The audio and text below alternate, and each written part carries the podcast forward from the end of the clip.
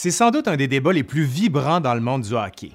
Qui de Mario Lemieux ou de Wayne Gretzky est le plus grand joueur de hockey? Lequel selon vous? À regarder froidement le nombre de buts, de passes et de points total, Gretzky l'emporte, ce dernier cumulant 894 buts, 1963 passes pour un grand total de 2857 points en 1487 matchs. Ouf, ça fait beaucoup de chiffres. Attendez, attendez. Pour Mario Lemieux, on arrive à 690 buts, 1033 passes pour 1723 points, mais en seulement 915 matchs. Si on connaît bien les exploits du grand Mario, on connaît moins sa carrière qui est loin d'être typique et qui a permis de transformer le sport, de montrer qu'en plus de ses 39 tours du chapeau, d'une médaille d'or pour le Canada aux Jeux olympiques de Salt Lake City et de deux victoires de la Coupe Stanley avec les Penguins de Pittsburgh, il y a une histoire digne d'un film d'Hollywood derrière Mario Lemieux. Allez, aujourd'hui, à l'Histoire nous le dira, le grand Mario. Mario Lemieux, ouais.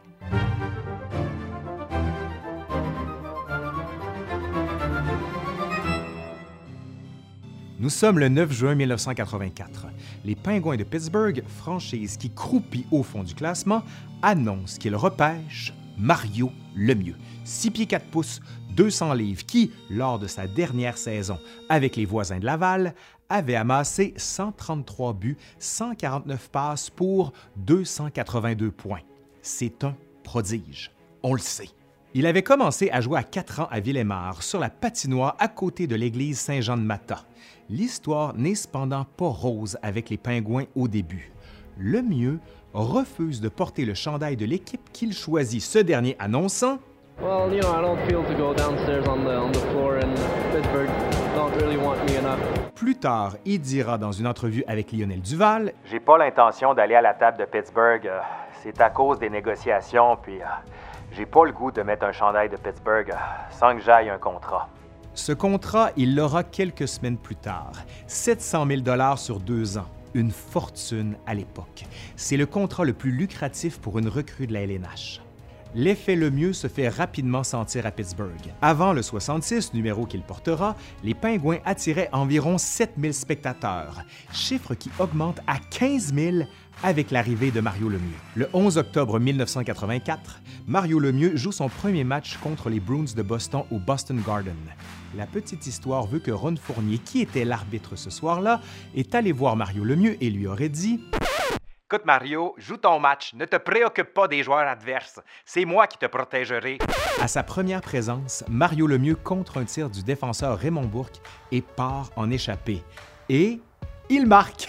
Ce sera le premier d'une très longue série. À son deuxième match, on essaie de le déstabiliser. On le chahute. Le mieux, n'hésite pas, il jette les gants face à Gary Loopool des Canucks de Vancouver. Mario Lemieux ne s'en laissera pas compter par les joueurs adverses. Oh que non. Les saisons s'enchaînent peu à peu. Le 66 est de plus en plus flamboyant. 100 points à sa première saison, puis 141, 107, 168 et un sommet en 88-89 avec 199 points. Il égale le total de Wayne Gretzky. La rivalité est à son comble. Un an plus tôt, en 1987, Lemieux participe avec Équipe Canada à la Coupe Canada. Dans l'équipe se retrouvent les plus grands joueurs de la Ligue. Marc Messier, Paul Coffey, Claude Lemieux, Michel Goulet, Raymond Bourque et bien sûr, Wayne Gretzky. Hey, c'est toute une équipe, ça. Hein? Lemieux joue avec Gretzky sur le même trio et les amateurs sont vraiment très contents de voir ça. La machine canadienne enchaîne les victoires et remporte les grands honneurs contre l'URSS par la marque de 6-5. Le dernier but est bien sûr l'œuvre de Lemieux sur une passe de Gretzky. C'est d'ailleurs ce dernier qui obtient le titre de meilleur pointeur, tandis que Lemieux remporte celui des meilleurs marqueurs. Mario Lemieux multiplie les exploits. Du 31 octobre 1989 au 11 février 1990, il connaît une séquence de 46 rencontres consécutives avec au moins un point par rencontre. Plus fort encore, le 31 décembre 1988 contre les Devils du New Jersey, il réussit à marquer 5 buts de 5 manières différentes. En avantage numérique, en désavantage numérique, en filet désert, en tir de pénalité et bien sûr à force égale. Le mieux réussira à marquer 5 buts à 4 reprises, tout comme Wayne d'ailleurs. Tout semblait réussir à le mieux, d'autant qu'il avait remporté deux Coupes Stanley en 91 et 92. Les Pingouins étaient une des meilleures équipes de la Ligue. Pourtant, dès la fin des années 80, Mario Lemieux commence à se plaindre de plus en plus. Son dos il a mal au dos. Il marque moins, mais demeure tout aussi efficace. Sa vision du jeu est remarquable et il sert ou prépare des jeux pour ses coéquipiers, notamment pour Yaromir Jagr. En 1990, alors que le mieux s'approchait du record de Gretzky d'avoir au moins un point à chaque match, le premier était à 46, tandis que le record du second était à 51, une décision est prise. Le mieux a trop mal. Depuis plusieurs semaines, il n'attache plus ses patins seul. On le fait pour lui. Il est incapable de se baisser. Quand il est en avion, il est incapable de bouger sur le siège. Il doit rester bien calé. Il a trop mal. Ses médecins lui proposent de subir l'ablation d'un disque vertébral.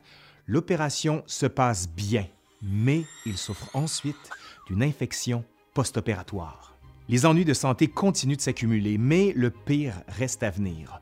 Au cours de la saison 92-93, alors qu'il est le premier marqueur de la LNH et qu'il semble tout près de s'approcher du record de Gretzky, on lui annonce le 12 janvier 1993 qu'il est atteint de la maladie de Hodgkin, une forme de cancer.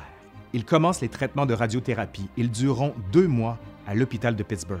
Il revient au jeu le 12 mars 1993. Il est alors à 12 points derrière Pat Lafontaine pour le titre de meilleur pointeur. Le mieux, en ayant manqué 24 matchs, sera sacré meilleur pointeur avec 160 points, 12 de plus que Lafontaine.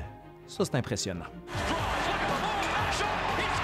Sa moyenne de 2,67 points par match fait dire à plusieurs que Lemieux est sans doute le plus grand joueur de tous les temps. Après une année sabbatique en 1994 et 1995, il revient pour les deux années suivantes au cours desquelles il remporte son cinquième et sixième championnat des pointeurs. En 1997, il annonce sa retraite. Ses statistiques sont impressionnantes. 834 matchs joués pour 683 buts, 966 passes décisives, 1649 points pour une moyenne de 2,005 points par match, le meilleur de l'histoire de la Ligue. Pourtant, l'histoire ne s'arrête pas là. À la fin des années 90, les Pingouins sont en grande difficulté financière.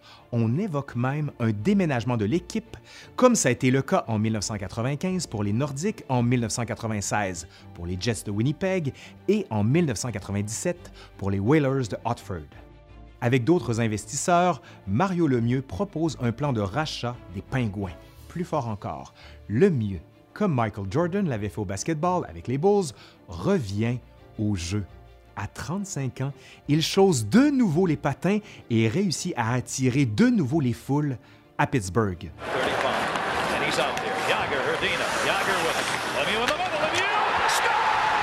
Le mieux va recruter de jeunes talents qui feront la renommée des Pingouins, dont Marc-André Fleury ou encore Yevgeny Malkin.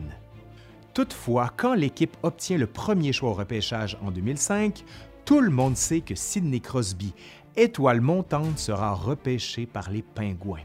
Le mieux prend Crosby sous son aile et le loge chez lui en attendant qu'il se trouve un endroit pour vivre à Pittsburgh.